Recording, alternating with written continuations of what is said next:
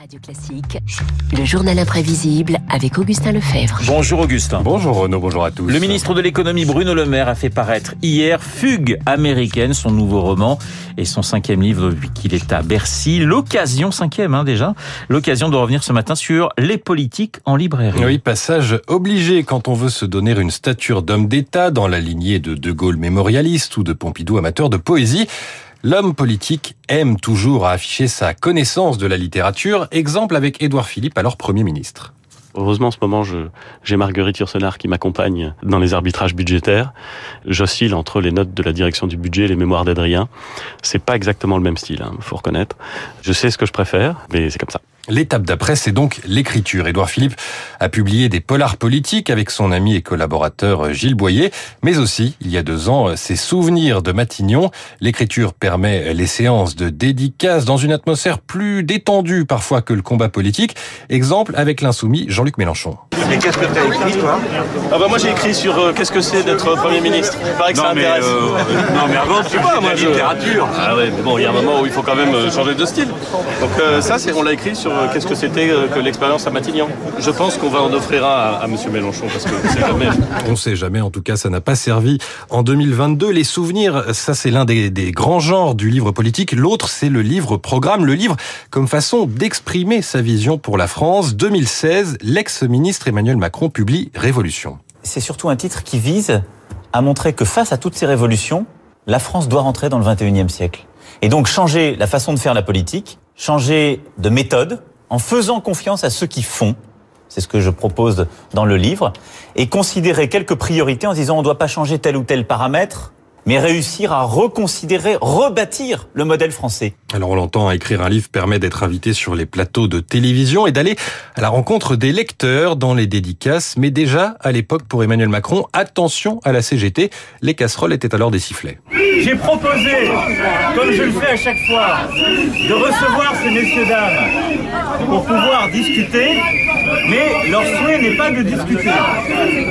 Donc, on va comme si de rien n'était, parce qu'on ne se laissera pas bloquer par une minorité qui ne veut pas avancer.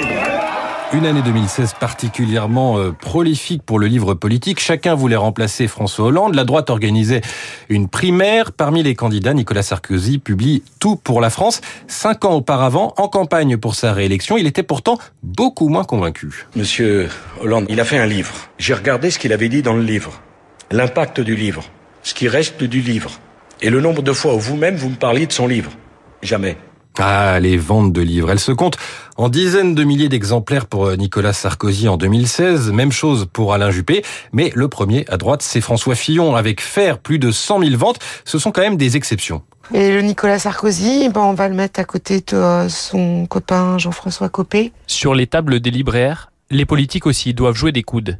François Fillon, Alain Juppé, Jean-Luc Mélenchon ou encore Jean-François Copé, chacun dégaine la plume sans toujours convaincre. Tout ce qui a un rapport en fait avec euh, les prochaines élections, les programmes et ainsi de suite. On n'en vend pas énormément. Et effectivement, on n'en vend pas énormément. Il faut parfois sortir la loupe. Par exemple, le livre de Cécile Duflot, ex-ministre de l'écologie, n'a pas beaucoup décollé, entre 1500 et 2000 ventes.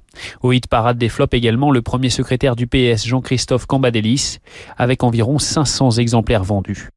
Nouveau décompte en 2021, 620 ventes pour Jean-Michel Blanquer, alors ministre de l'Éducation, 500 pour Olivia Grégoire.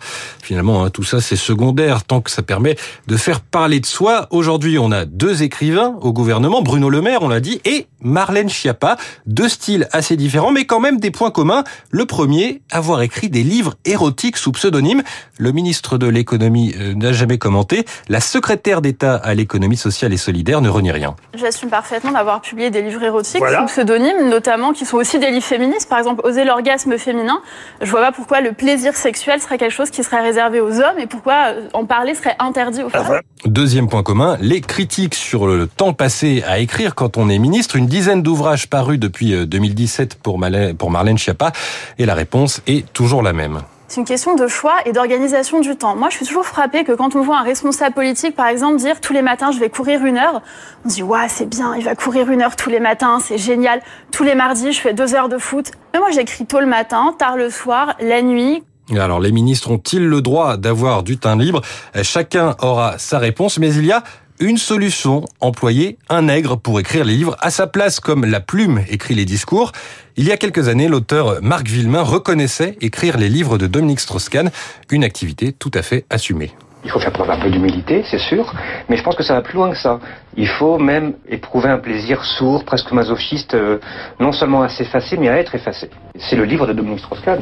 Alors, un nègre pour écrire ses livres, un nègre peut-être aussi euh, pour les lire, hein, puisque ces chiffres de vente ne sont effectivement euh, pas toujours bons. En tout cas, moi, j'en ai, j'en ai jamais lu, mais peut-être Bruno Le Maire pourra-t-il nous intéresser. En tout cas, Franz-Olivier Jusbert, hier, en disait beaucoup de bien. Ah, il était, il était passionné, Franz, par le livre de Bruno Le Maire, avec un petit passage érotique qu'on avait peu l'habitude d'entendre sur l'antenne de Radio Classique. Mais ça, c'est Franz, c'est un homme totalement libre. Le journal imprévisible de notre ami Augustin Lefebvre. Si jamais vous publiez un jour vos mémoires. J'espère que vous aurez quelques lignes pour moi quand même. Oui, euh, écoutez, j'y songerai. Non, c'est gentil. C'est une réponse euh, assez diplomatique. Mais votre question était comme ce journal imprévisible. Voilà, absolument. Mais c'est ça qui fait le charme de euh, Radio Classique. Il est 7h56. Dans un instant, l'imprévisible David Barrault et son décryptage.